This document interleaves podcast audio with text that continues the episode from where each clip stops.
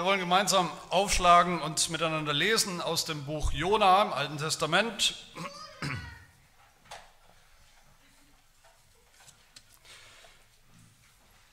Das Buch Jona, Kapitel 3.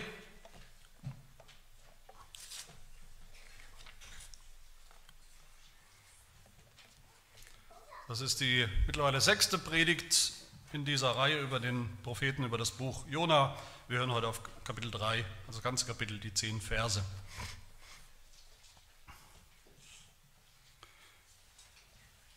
Hört das Wort Gottes. Und das Wort des Herrn erging zum zweiten Mal an Jona folgendermaßen. Mache dich auf, geh nach Ninive in die große Stadt und verkündige ihnen die Botschaft, die ich dir sagen werde. Da machte sich Jona auf und ging nach Ninive nach dem Wort des Herrn. Ninive aber war eine sehr große Stadt vor Gott, drei Tagereisen groß. Und Jona fing an, eine Tagereise weit in die Stadt hineinzugehen. Und er rief und sprach, noch 40 Tage und Ninive wird zerstört. Und die Leute von Ninive glaubten Gott. Und sie riefen ein Fasten aus und legten ein Sacktuch an, vom größten bis zum kleinsten unter ihnen. Und das Wort gelangte bis zum König von Ninive und er stand von seinem Thron auf, legte seinen Mantel ab, hüllte sich in Sacktuch und setzte sich in die Asche. Und er ließ ausrufen und sagen in Nineveh, auf Befehl des Königs und seiner Großen, Menschen und Vieh, Rinder und Schafe sollen nichts genießen, sie sollen weder weiden noch Wasser trinken, sondern Menschen und Vieh sollen sich in Sacktuch hüllen mit aller Kraft zu Gott rufen und sollen umkehren, jeder von seinem bösen Weg und von dem Unrecht, das an seinen Händen klebt. Wer weiß, Gott könnte anderen Sinnes werden, es sich gereuen lassen und ablassen von seinem grimmigen Zorn, sodass wir nicht untergehen. Und Gott sah ihre Taten, dass sie umkehrten von ihren bösen Wegen und ihnen reute das Übel, das er ihnen angedroht hatte, und er tat es nicht.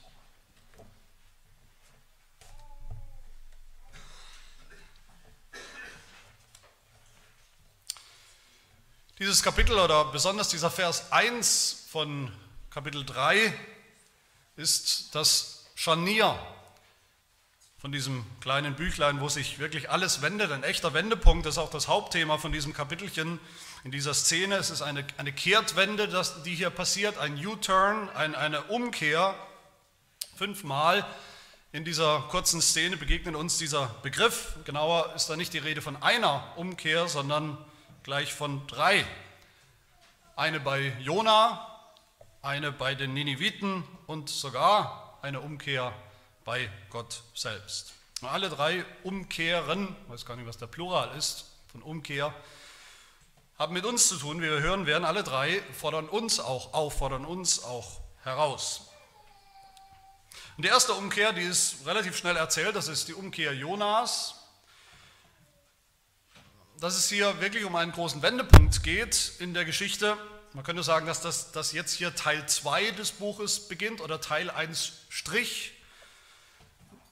Ein Teil, der wirklich den ersten Teil nochmal widerspiegelt. Das sehen wir in der Parallele schon in den ersten Versen hier von Kapitel 3, wo es heißt, das Wort des Herrn erging an Jona, mache dich auf, geh nach Nineveh, eine große Stadt, verkündige, da machte sich Jona auf. Exakt die Worte, die wir am Anfang von Jona in Kapitel 1 gehört haben. Eine Neuauflage. Kapitel 1 macht sich Jona auf, um abzuhauen, zu fliehen, weit weg, soweit er kann, vor seinem Gott. Hier macht sich Jona auf, diesmal das Richtige zu tun, tatsächlich nach Ninive zu gehen und zu predigen, um, um das zu tun, was er tun soll. Also man könnte sagen, diese zweite Hälfte des Buchs ist eine Neuauflage, eine Neuauflage der ersten Hälfte. Alles nochmal zurück auf Anfang, zurückspulen, alles zurück auf Los. Und dieses Mal ist Jona gehorsam.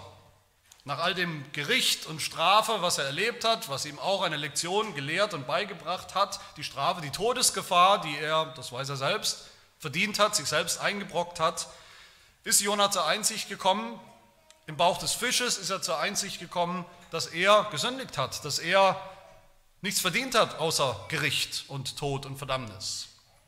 Und dieses Mal zieht er eben los, dieses Mal macht er es richtig.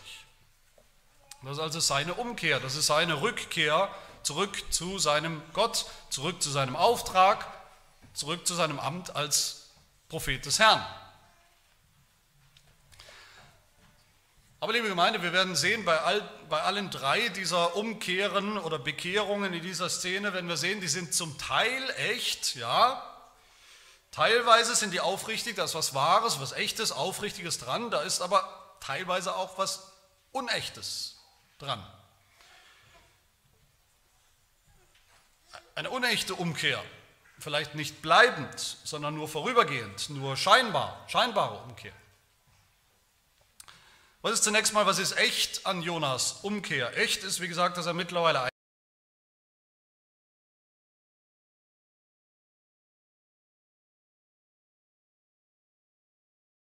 ist, der wegrennen wollte vor dem heiligen, gerechten Gott. Gott ist, dass nur sein Gott ihm helfen kann. Nur sein Gott, der wahre Gott, kann ihm Gnade, gnädig sein. Dass Jonas Umkehr echt ist, sehen wir darin, dass er genau macht, was er machen soll, dieses Mal. Im Gegensatz zum ersten Mal.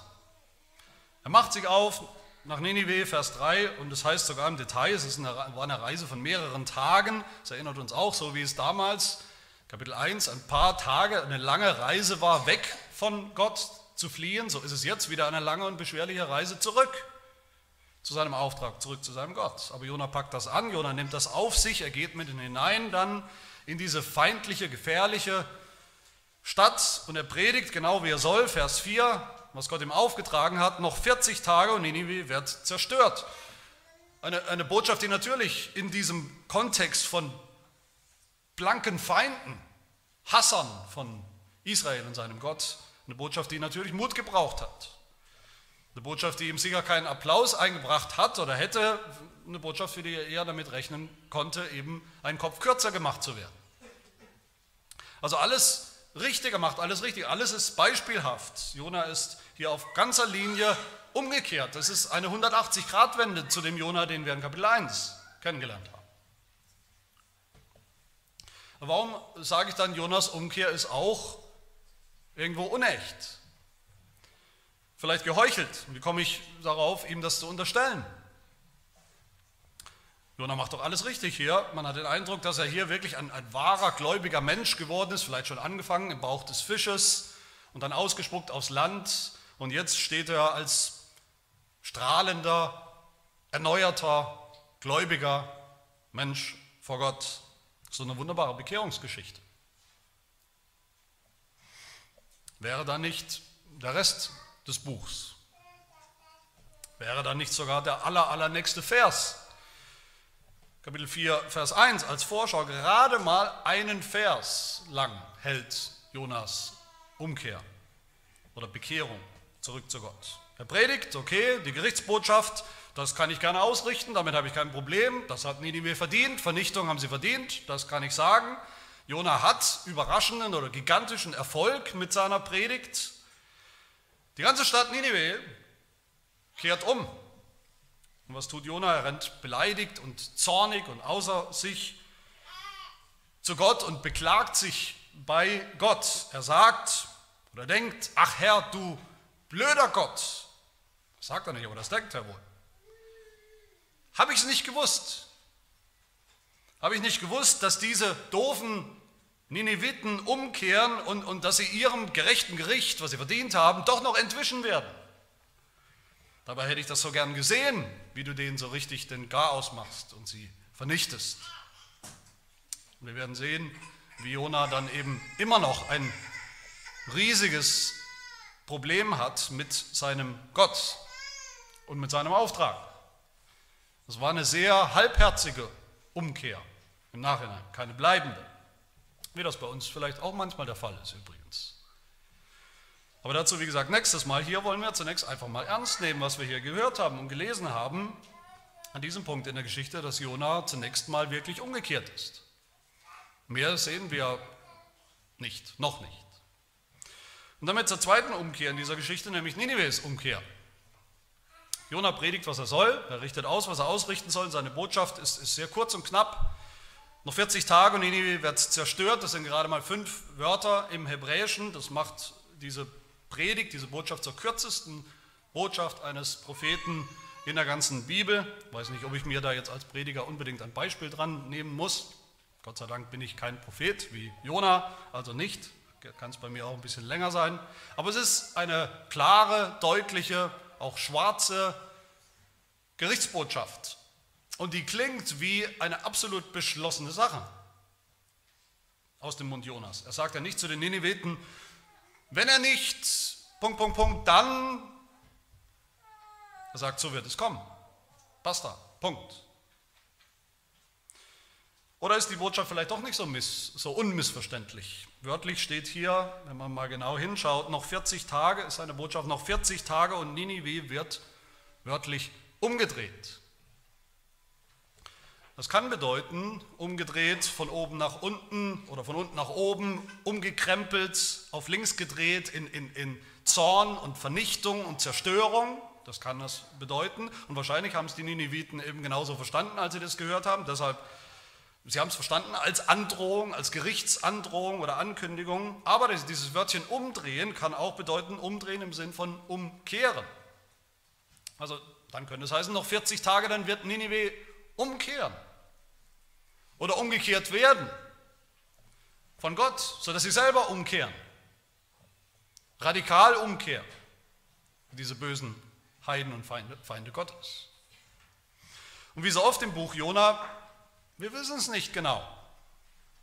Diese Doppeldeutigkeit bleibt vielleicht bestehen, ist vielleicht auch Absicht. Der weitere Verlauf der Geschichte zeigt uns ja, okay, die Nineviten hatten definitiv Angst, sie hatten Angst vor Vernichtung, also sie haben es wohl so verstanden, Nineveh wird umgekehrt auf den Kopf gestellt, wird vernichtet, aber wie so oft in dieser Jona-Geschichte, der Leser, als Leser ahnen wir hier schon mehr, gerade wenn wir die ganze Geschichte können, äh, kennen, wir ahnen mehr. Und vor allem der hebräische Leser, an den das Buch ja nun mal geschrieben ist in erster Linie, wenn der diesen Begriff eben gehört hat, hat er vielleicht schon geahnt, oh, das könnte eine doppeldeutige Prophetie sein.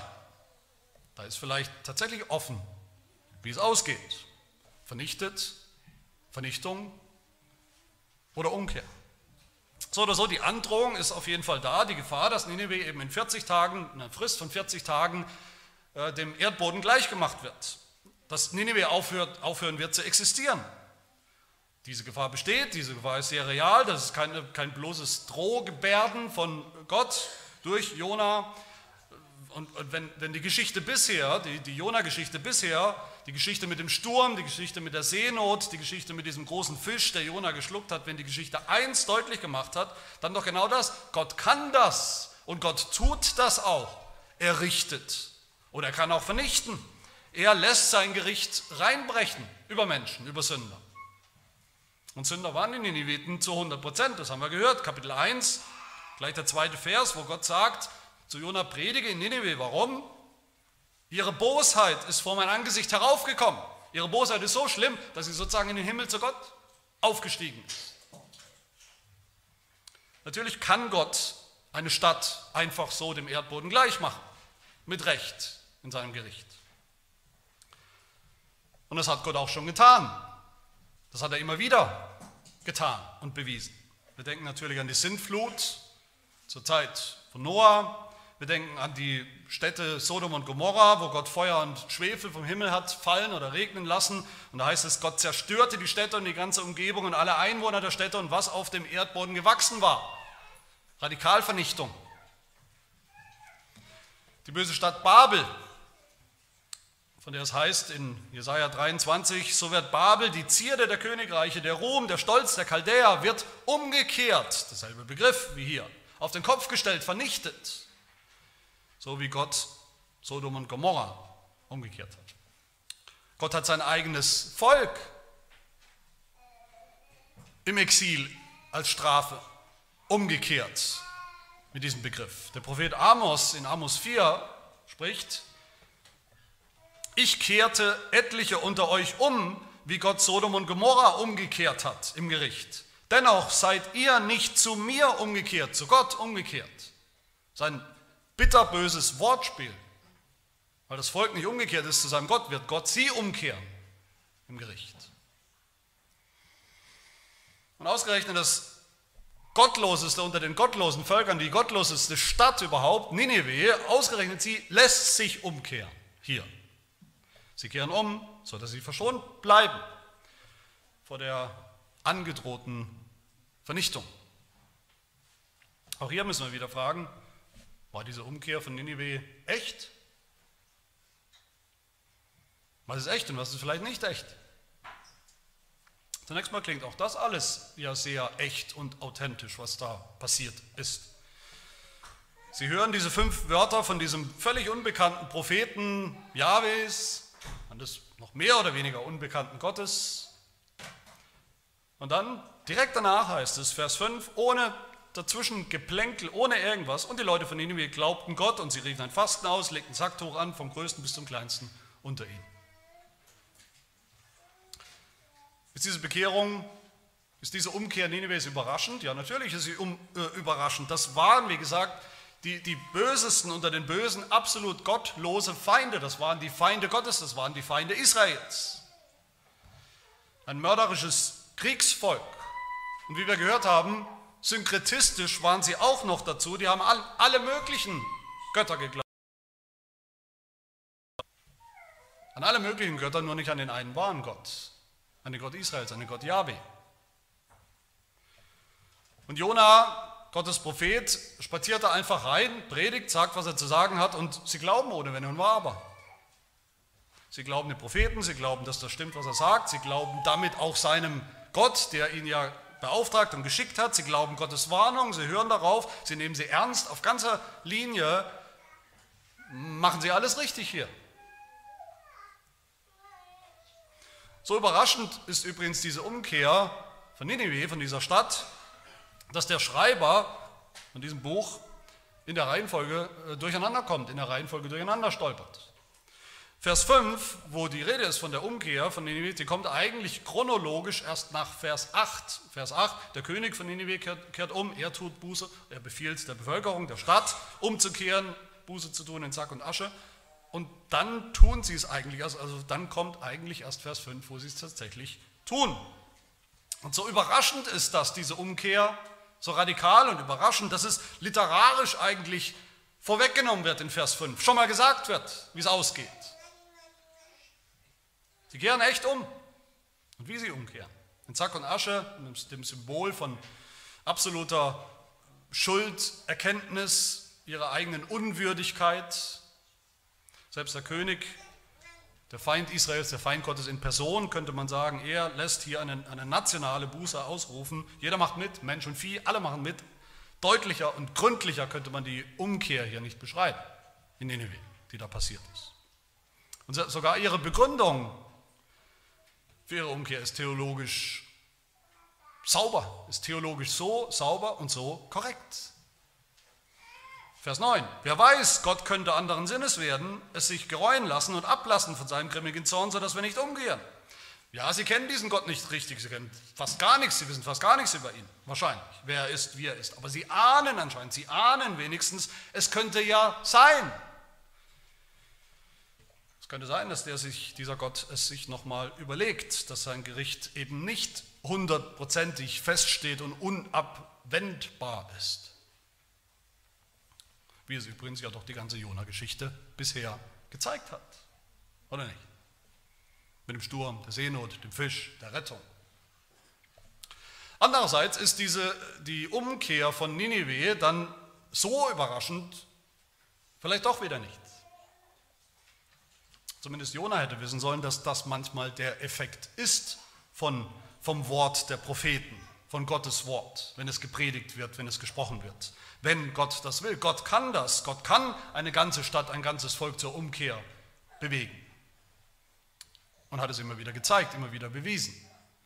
Auch Jona hat es schon erfahren.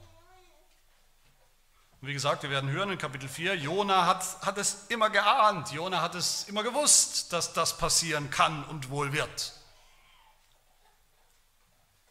Aber hier ist Jona wieder der Prophet, der gar nichts kapiert. Hier ist Jona wieder mit völliger Blindheit geschlagen, er ist völlig blauäugig, er kapiert überhaupt nicht, dass diese, diese radikale, diese fast schockierende, überraschende Umkehr von dieser gottlosen Stadt Ninive die Gott ihm hier so unter die Augen reibt, in your face. Er kapiert nicht, dass das eine Mahnung ist an ihn, an den Propheten, an Jona selbst. So solltest du umkehren. Dringend, schleunigst. Du soll, hättest der allererste sein sollen, der so umkehrt, zurückkehrt zu mir. Dass das eine Mahnung ist, dass das auch eine Ansch ein Anschauungsobjekt ist. Volk Israel dass Gott sagen will, auch dadurch zu Israel, seinem Volk, ihr seid doch mein Volk. Wie kann das sein? Wie kann das möglich sein, dass die gottlosen Nineviten schneller auf mein Wort hören und glauben als ihr, dass sie sich warnen lassen in ihrer Sünde. Aber ihr nicht, Israel. Was, was sagt das aus über euch, über mein Volk?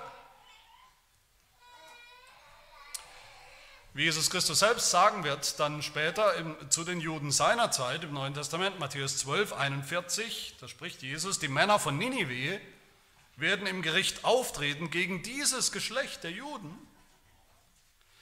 und werden es verurteilen, denn sie, die Nineviten, taten Buße auf die Verkündigung des Jona hin. Sie, aber ihr nicht, ihr Juden. Das ist ein Skandal, den Jesus da anprangert und der schon beginnt, natürlich zur Zeit Jonas. Schon im Gange ist dieser Skandal. Die Nineviten haben einfach nur irgendwie blind gehofft, gehofft, dass Gott vielleicht irgendwie seine, diese Androhung nicht durchsetzen wird, wenn sie Buße tun. Dass er sie aussetzen wird, dass er vielleicht auch irgendwo gnädig ist, warum auch immer und wie auch immer. Die Juden, die genau hätten wissen sollen, dass Gott so ist, dass Gott ein gnädiger Gott ist, dass er gnädig ist, wenn sein Volk zu ihm zurückkehrt, umkehrt. Die haben es nicht getan. Das ist die Ironie, das ist die bittere Lektion hier, die Warnung, die Jona hätte hören und kapieren sollen, die die Israeliten hätten kapieren sollen. Aber natürlich bleibt auch hier was Unechtes. auch in Ninives Umkehr ist was Unechtes. Da bleiben Fragen offen. Wenn es heißt in Vers 5, sie glaubten Gott, was, was, was genau heißt das? Heißt das im vollen Sinn? Ist das biblischer Glaube im vollen Sinn? Volle, echte Bekehrung? Oder haben sie nur geglaubt, eben genau das, was Jona gesagt hat, diese Gerichtsbotschaft, dass die Vernichtung ihm vor der Tür steht, warum auch immer. Die weitere Geschichte Ninives zeigt uns zumindest, die Geschichte, die jetzt hier im Buch Jona nicht mehr äh, erzählt wird, zeigt uns, dass aus der Stadt Nineveh in der, in der Zukunft nicht unbedingt eine gläubige Musterstadt geworden ist. Dass nicht plötzlich und dauerhaft alle zum Judentum konvertiert sind und an den Gott Yahweh geglaubt und ihn angebetet haben. Im Gegenteil, die, Bosheit der Assyrer ging munter weiter. Auch die Feindschaft gegen Israel, gegen Gottes Volk. Aber auch hier wollen wir zunächst mal ernst nehmen, was wir hier jetzt eben hören und lesen. Ninive ist umgekehrt an dieser Stelle. Hat Gott geglaubt, seinen Worten, der Botschaft, der Zerstörung, hat Buße getan in Sack und Asche. Und damit kommen wir zur dritten Umkehr in dieser Geschichte hier, nämlich Gottes Umkehr. Die finden wir eigentlich ja schon in Vers 1, oder nicht? In der, überhaupt in der Tatsache von Vers 1, dass es diesen Vers 1 hier gibt. Vers 1 habe ich gesagt, finden wir die, eine Neuauflage von der, von der ganzen Geschichte fast, eine Neuauflage des ersten Teils des Buches, ein zweiter Versuch. Gott unternimmt einen zweiten Versuch, was ja erstaunlich genug ist, oder nicht? Der Gott, der das überhaupt nicht müsste, der überhaupt keinen Zwang, überhaupt keinen Grund, überhaupt keine Veranlassung hat, mit diesem bösen, ungehorsamen Jona nochmal neu anzufangen, eine zweite Chance zu geben. Oder Ninive nochmal eine Chance zu geben, dass einer kommt und ihnen predigt. Der tut es aber doch. Erst will er Jona im, äh, im Sturm, im Meer vernichten und ertrinken lassen, lässt ihn vom Fisch schlucken, das sichere Gericht, die Todesstrafe. Dann überlegt er sich doch nochmal, hat man den Eindruck, Gott nimmt sein Gericht über Jona zurück, kehrt um, ändert seine Strategie und es gibt dann doch nochmal einen Teil 2 in diesem Buch. Also wäre nichts gewesen. Das ist erstaunlich genug, aber die eigentliche Umkehr Gottes, Gottes Umkehr finden wir dann in Vers 10 und Vers 9 und 10. Viermal in Versen 9 und 10 ist die Rede davon, dass Gott umkehrt. Dass Gott umkehrt. Vers 9 als Frage der Nineviten, Nineviten als, als, als schiere Hoffnung, als, als bloße, äh, diffuse Hoffnung. Wer weiß, Gott könnte vielleicht so ein Gott sein, Gott könnte anderes Sinnes werden, wirklich umkehren, Gott könnte umkehren. Es sich gereuen lassen und ablassen, wirklich nochmal umkehren, selbe Begriff. Umkehren von seinem grimmigen Zorn, sodass wir nicht untergehen. Äh, untergehen. Und dann Vers 10, und Gott sah ihre Taten, den Nineviten, dass sie umkehrten von ihren bösen Wegen und ihn reute.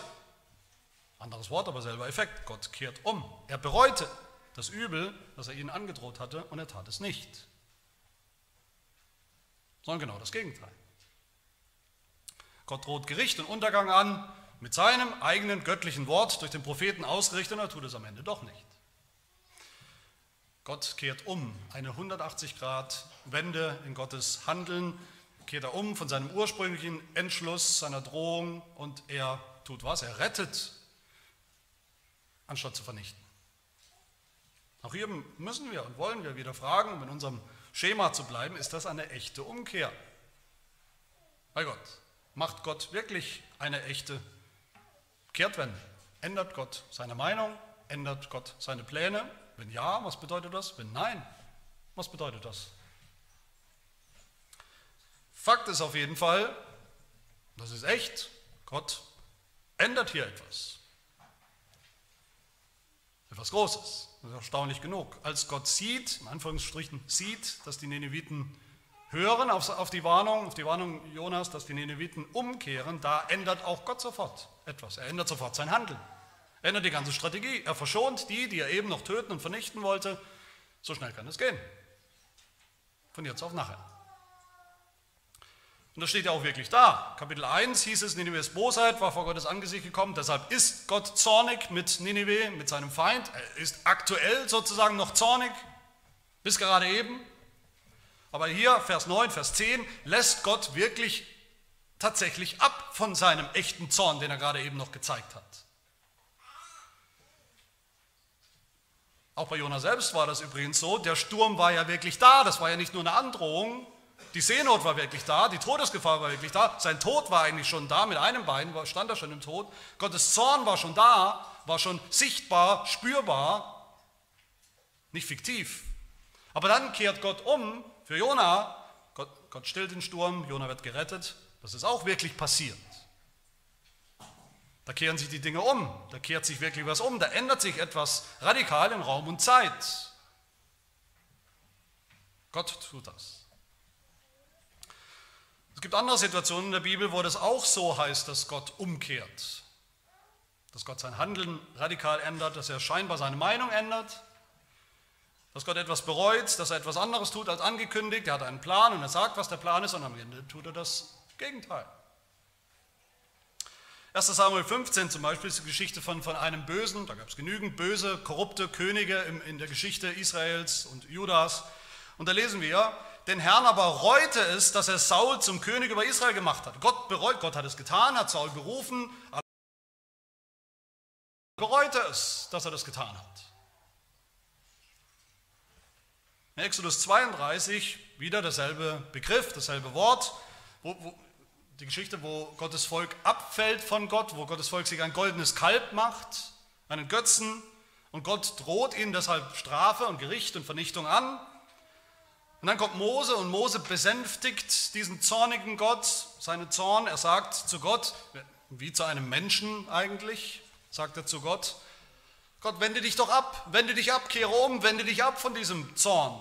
Lass dich des Unheils gereuen, da ist wieder der Begriff Lass dich des Unheils gereuen, das du über dein Volk bringen wolltest. Und die Antwort, da reute den Herrn das Unheil, das er seinem Volk anzutun gedroht hatte. Gott bereut es, er kehrt um. Oder vielleicht die größte Umkehr, zumindest quantitativ, die größte Umkehr Gottes in der Bibel, Genesis Kapitel 6. Gott hat die Welt gerade gemacht, könnte man denken, die Menschen gemacht, dann ist der Sündenfall passiert und dann heißt es, Genesis 6, Vers 5, als aber der Herr sah, dass die Bosheit des Menschen sehr groß war auf der Erde und alles Trachten der Gedanken seines Herzens alle Zeit nur böse, da reute es den Herrn, dass er den Menschen überhaupt gemacht hat auf der Erde.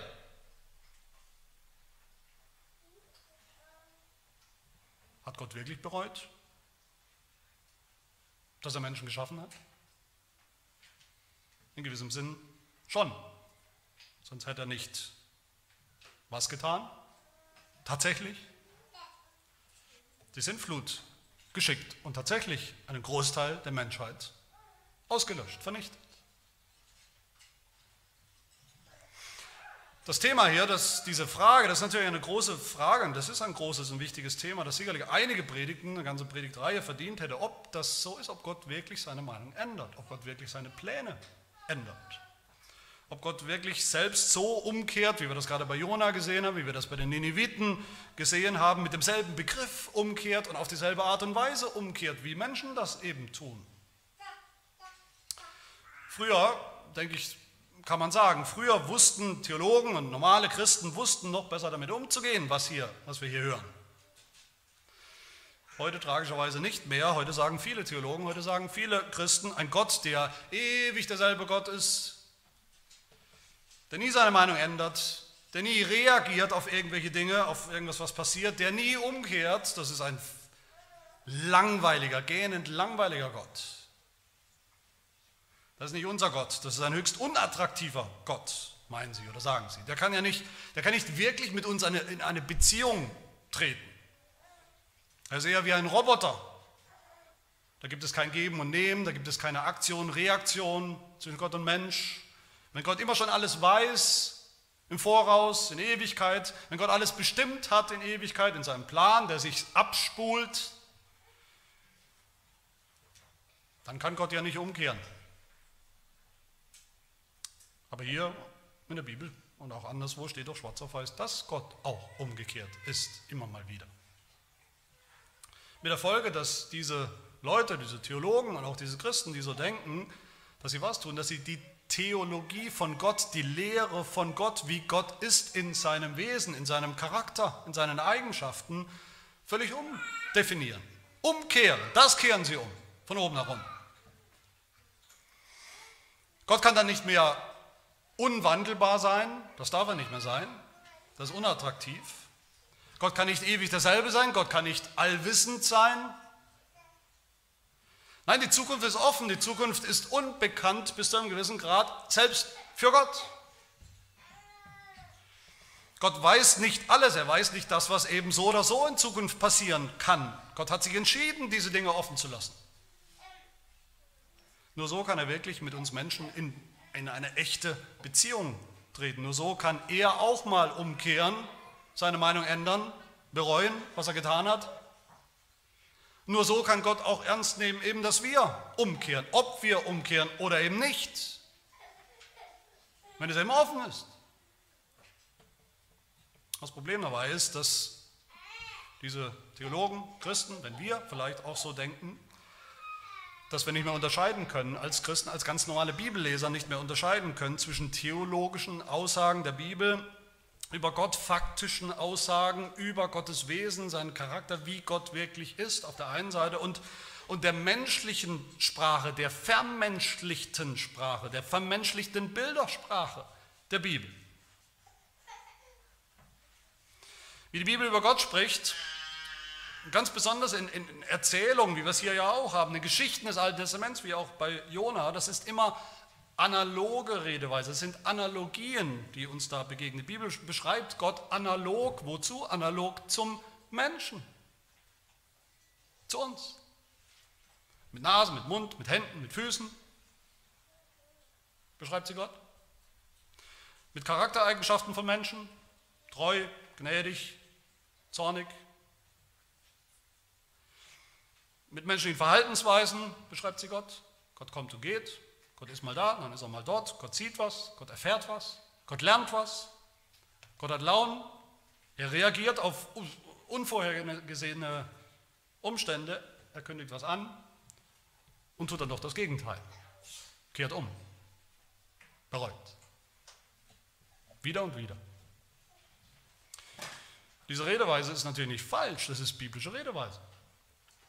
Und darin steckt eine Wahrheit über Gott. Eine Wahrheit, die wir anders überhaupt nicht verstehen könnten. Wir haben keine Sprache sonst, außer dieser analogen Bildersprache. Nur durch den Vergleich mit uns, mit dem, was wir kennen, auch den Kontrast zu uns, nur durch menschliche Redeweise können wir sowas überhaupt anfangen zu begreifen. Aber daraus jetzt eine wortwörtliche Bedeutung zu machen, Gott ändert seine Meinung, seine Pläne, eben genauso wie wir. Das ist der tragische Fehler, das ist einfach nur dumm. Da können wir nicht mehr, da, da, da haben wir verlernt, die Bibel zu lesen, biblische Sprache zu verstehen. Für das, was sie ist. Da, können Christen, da konnten Christen früher eben besser mit biblischer Sprache umgehen, besser lesen und verstehen. Die Sprache der Bibel. Ja, Gott droht Jona Zorn an, hat er getan und Jona hat ihn auch erlebt, aber Gott rettet ihn am Ende doch. Ja, Gott droht Nineveh den Untergang an und verschont sie doch, die ganze Stadt. Ja, da steht, Gott kehrt um und bereut, was er eben noch angedroht hat. Und da verändert sich was, da verändert sich was in der Situation, in der Gesamtlage der Dinge. Ändert sich tatsächlich etwas. Aber was sich verändert, wenn wir genau hinschauen, sind die Menschen.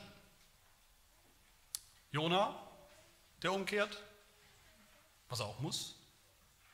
Nineveh, was umkehrt. Sünder, die umkehren. Und das heißt, dass Gott umkehrt, dann im dritten Akt sozusagen, dass Gott umkehrt als Reaktion darauf, könnte man fast meinen, dann ist das menschlich gesprochen. Es ist menschlich gesprochen. Es ist wahr als analoge Sprache, als biblische Redeweise, es ist wahr, dahinter steht aber die Wahrheit, dass Gott in seinem Wesen sich natürlich niemals wandelt. Seine Eigenschaften verändern sich nicht, wandeln sich nicht. Gott muss sich nicht anpassen, Gott muss sich nicht verändern.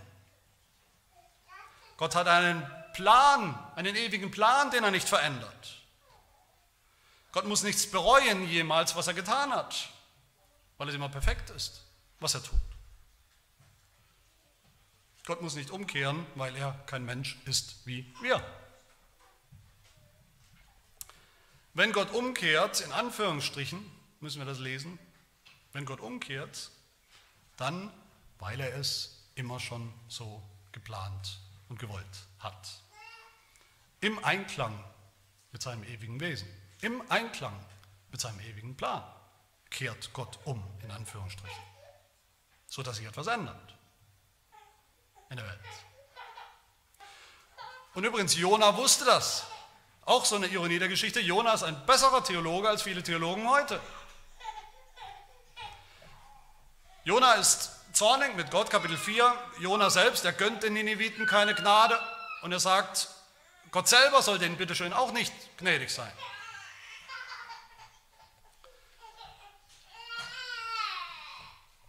Aber dann sagt Jona in Kapitel 4, Vers 2, wir haben das schon gehört. Ach Herr, habe ich es nicht gewusst? Habe ich nicht immer schon gewusst, dass du in Wirklichkeit so bist als Gott, in deinem Wesen so bist? Dass du ein, ein gnädiger und barmherziger Gott bist? Unver unveränderlich immer so bist? Und dich deshalb das Unheil reut. Das heißt, Jona weiß, dass Gott immer so ist. Er kennt seinen wahren Charakter, der sich eben nicht verändert. Dass Gott gnädig ist in seinem Wesen. Nicht aus plötzlicher Spontaneinfall. Dass er gnädig ist in seinem ewigen Plan. Nicht als spontaner Einfall. Ja, Jona wusste irgendwie immer schon, hat man den Eindruck, oder sagt er sogar, dass Gott gnädig sein würde mit Nineveh, dass das exakt Gottes Plan war also überhaupt keine Planänderung. Die Erfüllung von Gottes Plan. Gott ist gnädig, die, diese angedrohte Vernichtung bereut er in Anführungsstrichen, nimmt er zurück in Echtzeit, als die Nineviten umkehren. In echt, aber im Einklang mit seinem Plan, den er immer schon hatte. Was die Nineviten als Planänderung, als glückliche Planänderung verstanden haben, ist Gottes ewiger Plan in Echtzeit umgesetzt und erfüllt. Ihre Umkehr, die Umkehr der Nineviten, ist niemals der Grund für Gottes Umkehr. Nein, dass Gott sein Gericht in Gnade umkehrt, dass er das tut, ist das Resultat von seinem eigenen ewigen Plan schon immer gewesen. Dasselbe sehen wir übrigens in 1 Samuel 15, habe ich ja gerade zitiert, diese, diese Geschichte, wo Gott bereut, dass er anscheinend den Falschen zum, zum König gemacht hat, Saul zum König gemacht hat. Er bereut. Ja, Gott bereut, menschlich gesprochen. Er bereut, was Saul alles anstellt, wenn man sich das anguckt. Er bereut, was für ein böser und durchtriebener, korrupter König das ist. Das missfällt Gott, das äh, missfällt dem ewig Gerechten, dem ewig heiligen Gott gefällt das nicht, das bereut er, ja, aber Gott hat keinen Fehler gemacht, natürlich nicht, den er bereuen müsste. Und genau das steht eben auch im Text. 1 Samuel 15, Vers 29. Da heißt es, der Ruhm Israels, also Gott, lügt nicht. Es reut ihn auch nicht. Gerade haben wir gehört, es hat ihn gereut. Jetzt hören wir, es reut ihn auch nicht. Denn er ist kein Mensch, dass er jemals etwas bereuen müsste. Gott irrt sich nicht, Gott macht keine Fehler, Gott hat nichts zu bereuen, nichts zu verbessern, nichts zu korrigieren in seinem Handeln, schon gar nicht in seinem Wesen. Auch wenn die Bibel so spricht. Gott vergleicht mit einem Menschen, Vergessen wir das nie, was wir gerade gehört haben. Gott ist gerade kein Mensch, wie Samuel schreibt, dass er jemals irgendetwas bereuen müsste.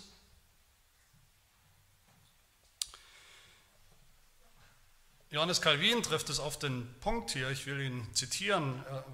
Er, fragt, er stellt die Frage, was bedeutet dieser Ausdruck Reue, bereuen, umkehren bei Gott?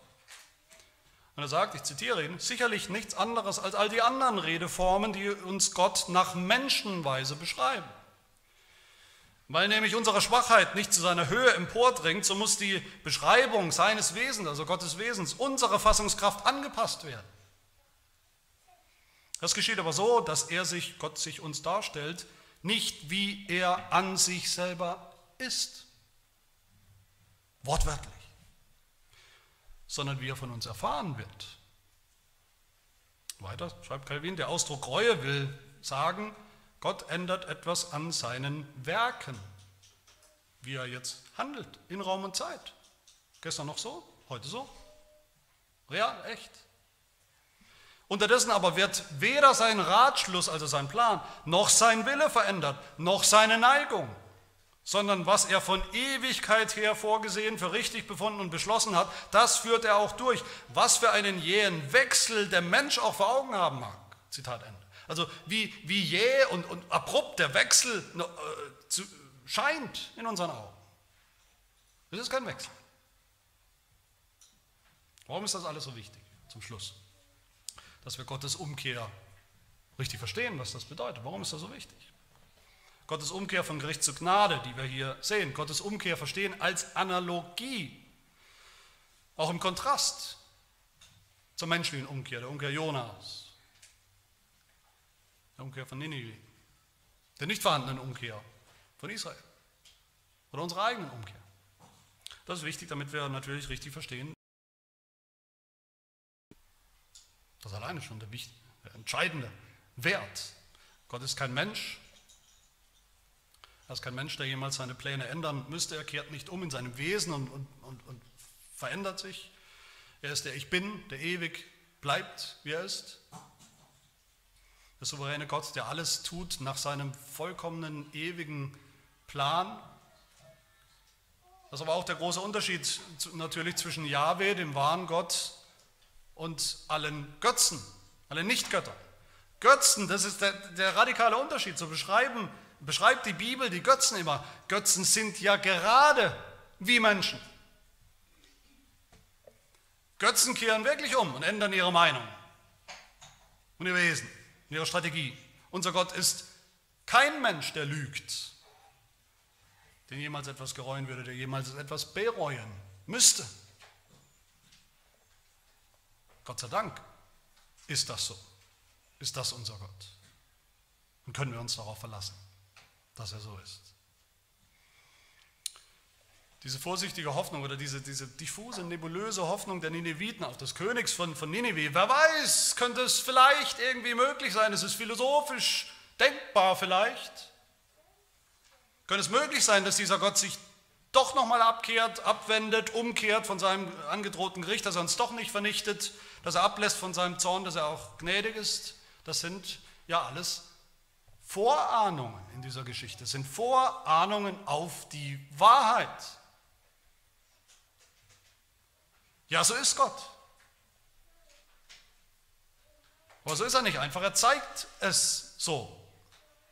Er hat es gezeigt durch seinen Propheten, durch Jona, in Jonas eigener Geschichte und Erfahrung. Jona hat an eigener Haut erlebt, wie Gott umkehrt von seinem Zorn über ihn, den berechtigten Zorn, umkehrt zu seiner Rettung. Und deshalb kehrt Jona hier um. Israel hätte das kapieren sollen, hätte das verstehen sollen. Israel, die Israeliten hätten Profis darin sein sollen. Profis darin sein sollen, umzukehren zu ihrem Gott. Dann wäre Gott auch immer wieder umgekehrt zu ihnen. Hätte sie verschont, hätte sie verschont vor Strafe, vor Gericht, vor dem Exil, vor der möglichen Auslöschung, Vernichtung. Mein Lieben, all das weist uns natürlich dann hin in, in grellen, leuchtenden Farben, gestochen scharf auf den ultimativen Propheten. Jesus Christus, der gekommen ist in die Welt mit welcher Botschaft? Mit welcher Botschaft ist Jesus gekommen, angetreten? Mit der Botschaft Jonas. Noch 40 Tage. Das war Jesus Antrittspredigt. Noch drei Jahre vielleicht, bis sie sterben werden. Noch eine kurze Zeit auf jeden Fall. Dann wird die Welt zerstört. Dann wird Gericht kommen. Jesus spricht, Matthäus 4, seine erste Predigt. Tut Buße. Kehrt um. Denn das Reich der Himmel ist jetzt nahe herbeigekommen. Nah. Vielleicht 40 Tage, wie lange auch immer. Was hat er den Juden gepredigt? Jesus als Warnung, aber auch als Hoffnung. Auch hier diese Doppeldeutigkeit. Was hat er den Heiden gepredigt, die es gehört haben? Und das ist immer, zu jeder Zeit, die einzig richtige Haltung gegenüber Jesus. Das gilt für jeden, der heute Jesus begegnet, vor Jesus steht, nicht körperlich natürlich sieht und vor ihm steht, aber vielleicht auch angesprochen durch die Predigt oder durch irgendwas, was wir gehört oder gelesen haben, was diesen Jesus angeht, wie wir zu ihm stehen, wie wir vor ihm stehen, wie wir über ihn denken, was die angemessene Haltung ist. Zu aller, allererst mit schleunigster Buße, Umkehr. Echter Umkehr vom Unglauben, von unseren Götzen, vom Götzendienst, von der Sünde und echte Hinkehr zu Jesus im Vertrauen, von ganzem Herzen, nicht halbherzig. Und warum? Warum sollten wir das tun? Warum sollte das irgendjemand überhaupt tun? Meine Lieben, weil wir in Jesus Christus sehen, deutlicher als irgendwo sonst. In Jesus Christus sehen, dass Gott selbst umgekehrt ist. Umgekehrt von seinem gerechten, immer schon angedrohten Gericht über uns alle, alle Sünder, was uns allen angedroht hat, hat er auch ausgeübt, seinen Zorn, sein Gericht. Aber eben nicht über uns, sondern über seinen Sohn Jesus Christus. In Jesus und nur in Jesus Christus, ultimativ nur in Jesus Christus ist Gott umgekehrt. Von seinem Zorn und Gericht hat sich gereuen lassen, sodass wir nicht untergehen. Das ist das Evangelium. Das Kreuz, an dem Jesus Christus hing, gestorben ist, das Kreuz ist beides. Das Kreuz ist Gottes Zorn sichtbar und Gottes Gnade für Sünder. Das Kreuz ist Gottes aller, allergrößte Umkehr für uns Sünder. Sollten wir die nicht da umso mehr selbst umkehren zu ihm. Freudig und dankbar umkehren. Egal, ob wir heute noch vielleicht ungläubige Sünder sind, umkehren, weil wir hören, dass Gott selbst zuerst für uns umgekehrt ist, in Jesus Christus, sichtbar am Kreuz. Sollten wir nicht umkehren als Gemeinde von unserer Sünde? Als Gemeinde sind wir ja auch, wenn ihr es nicht vergessen habt, Israel. Für das Jona auch stand. Als Negativbeispiel. Als Israel, das sich geweigert hat, umzukehren, die sich zu gut waren für Buße. Wir auch. Wie ist das bei uns? Lachen wir vielleicht, wenn wir die Geschichte hören, lachen wir vielleicht über die Juden damals, wie dumm sie waren und merken nicht, dass wir selber auch gemeint sind. Sind wir als Christen vielleicht jenseits von, von Buße und Umkehr? Wir haben ja das Heil in der Tasche, was soll's?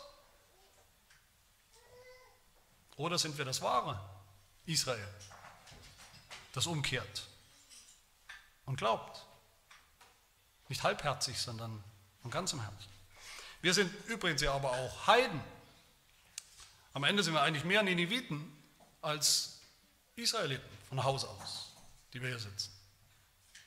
Und wie ist denn das Evangelium zu uns gekommen, zu uns Heiden hier in Europa, in Deutschland? Wie ist das Evangelium zu uns gekommen? Haben wir das schon vergessen? Es ist zu uns gekommen, weil Gottes Volk Israel sich geweigert hat, umzukehren. Deshalb ist Gott nach Ninive gegangen. Deshalb ist das Evangelium zu den Heiden gekommen. Ist Paulus zu den Heiden gegangen. Auch zu uns. Aber, so ist es zu uns gekommen. Aber nicht als Geburtsrecht, nicht als unser Menschenrecht. Sicher sind wir nicht, weil wir heute, wir sind doch ordentliche Glieder der Gemeinde, unser, unser Name steht auf der Liste. Nein, sicher in Gottes Gnade sind wir, wenn wir täglich umkehren. Wenn wir die allerersten sind, die umkehren wieder und wieder und wieder von unseren eigenen Sünden und uns hinkehren im Glauben zu Jesus Christus. Jesus war ein Prophet wie Jona. Da gibt es viele Parallelen, wir haben sie schon oft gesehen. Jona predigt, sehen wir hier, die ganze Stadt glaubt. Jesus hat auch gepredigt und manchmal war es auch so, das heißt, das ganze Volk hat geglaubt. Jona ist umgekehrt weil er es nötig hatte. Vielleicht halbherzig, aber doch als Bild, als Gleichnis für Gottes Volk, dass sie auch umkehren sollen, ganz dringend, von ganzem Herzen, damit sie seine Gottes Umkehr, seine Gnade finden. Aber natürlich auch hier, Jesus Christus ist nicht nur ein Jona, er ist ein viel, viel besserer Jona. Jesus Christus musste nicht umkehren, jemals wegen irgendeiner Sünde, die er selber getan hätte. Keine Schuld, kein Ungehorsam, keine Sünde. Und doch hat ihn Gottes Gericht, Gottes Strafe, Gottes Zorn getroffen. Ihn, den einzigen, der niemals umkehren musste. Im Gegensatz zu Jona, der, wie wir sehen werden, eben förmlich grün vor Neid wurde, vor Zorn, dass Gott diesen bösen, sündhaften Nineviten seine Gnade gegeben hat oder Raum zur, zur Umkehr gegeben hat. Im Gegensatz dazu ist Jesus Christus als besserer Jona genau dafür gekommen. Er wollte, dass das passiert. Er wollte, dass die Juden Buße tun und umkehren. Er wollte und will bis heute, dass alle Menschen gerettet werden und zur Erkenntnis der Wahrheit kommen. Bis heute. Liebe Gemeinde, wenn wir glauben, wenn du glaubst an diesen Gott, der uns hier begegnet, der in Ewigkeit nicht umkehrt, weil er kein, keine Not hat, keine, kein Bedürfnis hat, umzukehren, keinen Zwang hat, umzugehen, nicht in seinem Wesen, nicht in seinem Plan, der aber umkehrt gemäß seinem Plan, nach seinem Plan, in seinem Handeln mit uns, und der uns das so deutlich gezeigt hat am Kreuz. Wenn wir das glauben, wenn du das glaubst, dann musst du nicht mehr denken, nicht mehr rätseln, nicht mehr zweifeln oder sagen, wer weiß, vielleicht, möglicherweise könnte Gott ein Gott sein, der umkehrt, der ablässt von seinem Zorn mir gegenüber, aus welchem Grund auch immer. Was weiß ich schon, schön wäre es ja. Nein, kein Vielleicht mehr. Kein Zweifel mehr. Keine Unsicherheit mehr. Dann darfst du wissen, Gott ist schon umgekehrt dir gegenüber. Am Kreuz. In Jesus Christus. Ein für alle Mal. In Jesus gibt es keinen Zorn mehr, kein Gericht, keine Verdammnis für alle, die umkehren und an ihn glauben. Lass uns das tun, vielleicht das allererste Mal. Lass uns das aber auch tun, immer wieder neu. Jeden Tag neu. Echt von Herzen, nicht halbherzig, sondern dankbar, mit Freude. Amen. Beten. Herr, unser Gott im Himmel, du ewig gnädiger, ewig gerechter, ewig heiliger und auch ewig barmherziger Gott. Wir danken dir, dass du nicht immer zornig bist und bleibst und deinen Zorn zeigst, sondern dass du deinen eigenen Zorn, so gerecht er ist, über uns, für uns Sünder, auch abwendest. Echt, wirklich, in Raum und Zeit, in unserem Leben. Dass du das kannst, dass du das gerechterweise kannst, weil du deinen Zorn schon gezeigt hast, schon entladen hast, schon erschöpft hast schon umgelenkt und ausgegossen hast über deinen gerechten Sohn Jesus Christus am Kreuz. Wir danken dir für diese Umkehr, die Umkehr von Gericht, von unserem Gericht in deine wunderbare Gnade. Und Herr, wir bitten dich, schenke uns, dass wir gerade wegen dieser wunderbaren Gnade in Jesus Christus, dass wir so umso mehr zu Menschen werden, die gern und schnell umkehren. Immer wieder neu und bereitwillig ihre Sünden bekennen und die immer wieder neu vertrauen auf Jesus Christus, deine Umkehr für uns zu unserer Rettung am Kreuz. Das bitten wir in Jesu Namen. Amen.